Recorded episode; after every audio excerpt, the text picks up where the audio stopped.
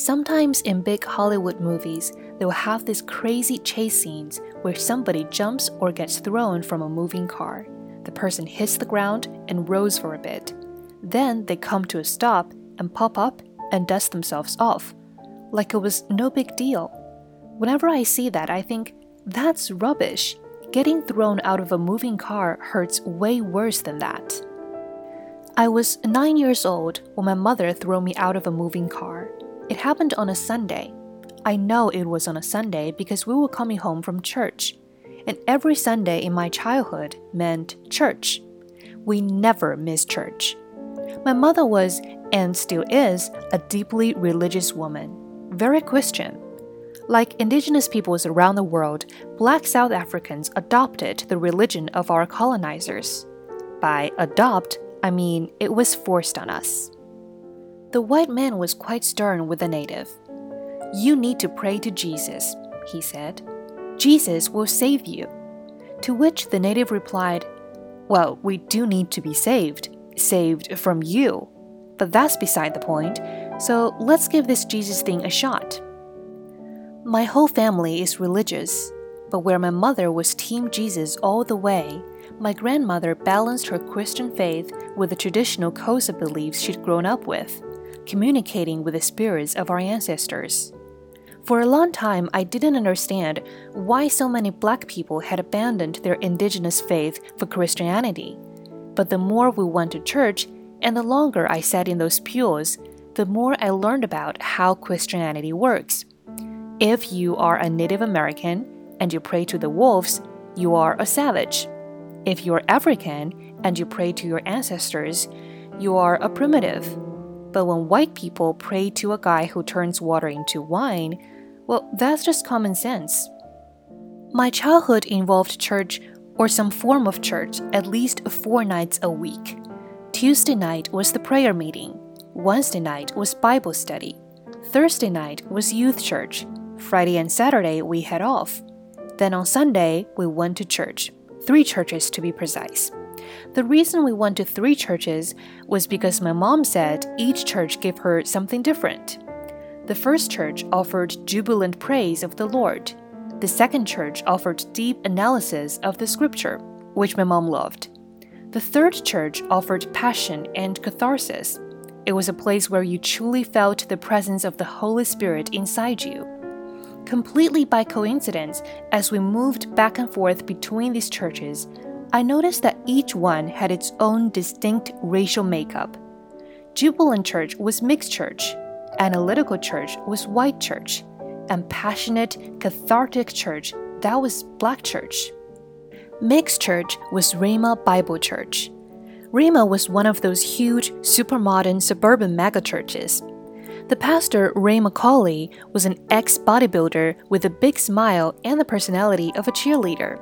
Pastor Ray had competed in the 1974 Mr. Universe competition. He placed third. The winner that year was Arnold Schwarzenegger. Every week, Ray would be up on stage working really hard to make Jesus cool. There was arena style seating and a rock band jamming out with the latest Christian contemporary pop. Everyone sang along.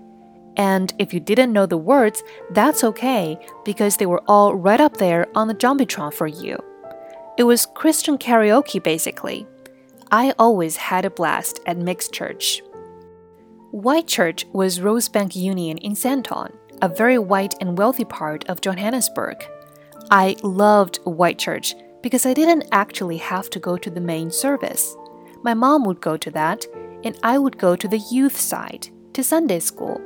In Sunday school, we got to read cool stories. Noah and the flood was obviously a favorite. I had a personal stake there but I also loved the stories about Moses parting the Red Sea, David slaying Goliath, Jesus whipping the money changers in the temple. I grew up in a home with very little exposure to popular culture.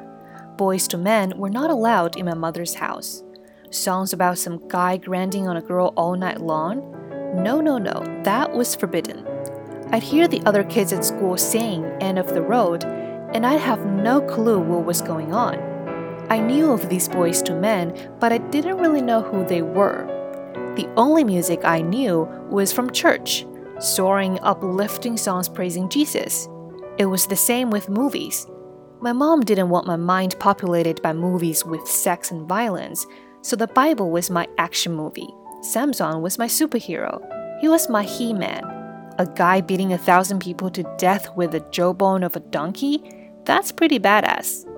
Eventually, you get to Paul writing letters to the Ephesians, and it loses the plot. But the Old Testament and the Gospels, I could quote you anything from those pages, chapter, and verse.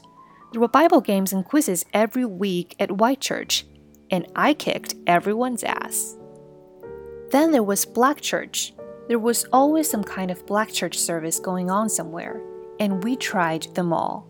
In the township, that typically meant an outdoor tent revival style church. We usually went to my grandmother's church, an old school Methodist congregation. 500 African grannies in blue and white blouses clutching their Bibles and patiently burning in the hot African sun. Black church was rough, I won't lie. No air conditioning, no lyrics up on Jumbotrons, and it lasts forever three or four hours at least, which confused me because white church was only like an hour. In and out, thanks for coming. But at black church, I would sit there for what felt like an eternity, trying to figure out why time moved so slowly. Is it possible for time to actually stop? If so, why does it stop at black church and not at white church? I eventually decided black people needed more time with Jesus because we suffered more. I'm here to fill up on my blessings for the week, my mother used to say. The more time we spent at church, she reckoned, the more blessings we accrued, like a Starbucks rewards card. Black Church had one saving grace. If I could make it to the third or fourth hour, I'd get to watch the pastor cast demons out of people. People possessed by demons would start running up and down the aisles like madmen, screaming in taunts. The ushers would tackle them like bouncers at a club and hold them down for the pastor the pastor would grab their heads and violently shake them back and forth, shouting, I cast out the spirit in the name of Jesus. Some pastors were more violent than others, but what they all had in common was that they wouldn't stop until the demon was gone and the congregant had gone limp and collapsed on the stage. The person had to fall, because if it didn't fall, that meant the demon was powerful and the pastor needed to come at him even harder. You could be a linebacker in the NFL. Didn't matter, that pastor was taking you down. Good lord, that was fun. Christian karaoke, badass action stories, and violent faith healers. Man, I loved church. The thing I didn't love was the lengths we had to go to in order to get to church. It was an epic slog. We lived in Eden Park, a tiny suburb way outside Johannesburg. It took us an hour to get to White Church, another 45 minutes to get to Mixed Church, and another 45 minutes to drive out to Soweto for Black Church. Then, if that wasn't bad enough, some Sundays we'd double back to White Church for a special evening service. By the time we finally got home at night, I'd collapse into bed. This particular Sunday, the Sunday I was hurled from a moving car, started out like any other Sunday. My mother woke me up, made me porridge for breakfast. I took my bath while she dressed my baby brother Andrew, who was nine months old. Then we went out to the driveway. But once we were finally all strapped in and ready to go, the car won't start. My mom had this ancient, broken down, bright tangerine Volkswagen Beetle that she picked up for next to nothing. The reason she got it for next to nothing was because it was always breaking down. To this day, I hate secondhand cars. Almost everything that's ever gone wrong in my life, I can trace back to a secondhand car. Secondhand cars made me get detention for being late for school. Secondhand cars left us hitchhiking on the side of the freeway. A secondhand car was also the reason my mom got married. If it hadn't been for the Volkswagen that didn't work, we never would have looked for the mechanic, who became the husband, who became the stepfather, who became the man who tortured us for years and put a bullet in the back of my mother's head. I'll take the new car with a warranty every time. As much as I loved church, the idea of a nine hour slog from mixed church to white church to black church, then doubling back to white church again, was just too much to contemplate. It was bad enough in a car, but taking public transport would be twice as long and twice as hard. When the Volkswagen refused to start, inside my head I was praying, please say would just stay home, please say would just stay home. Then I glanced over to see the determined look on my mother's face. Her jaw set, and I knew I had a long day ahead of me. Come, she said, we're going to catch minibuses.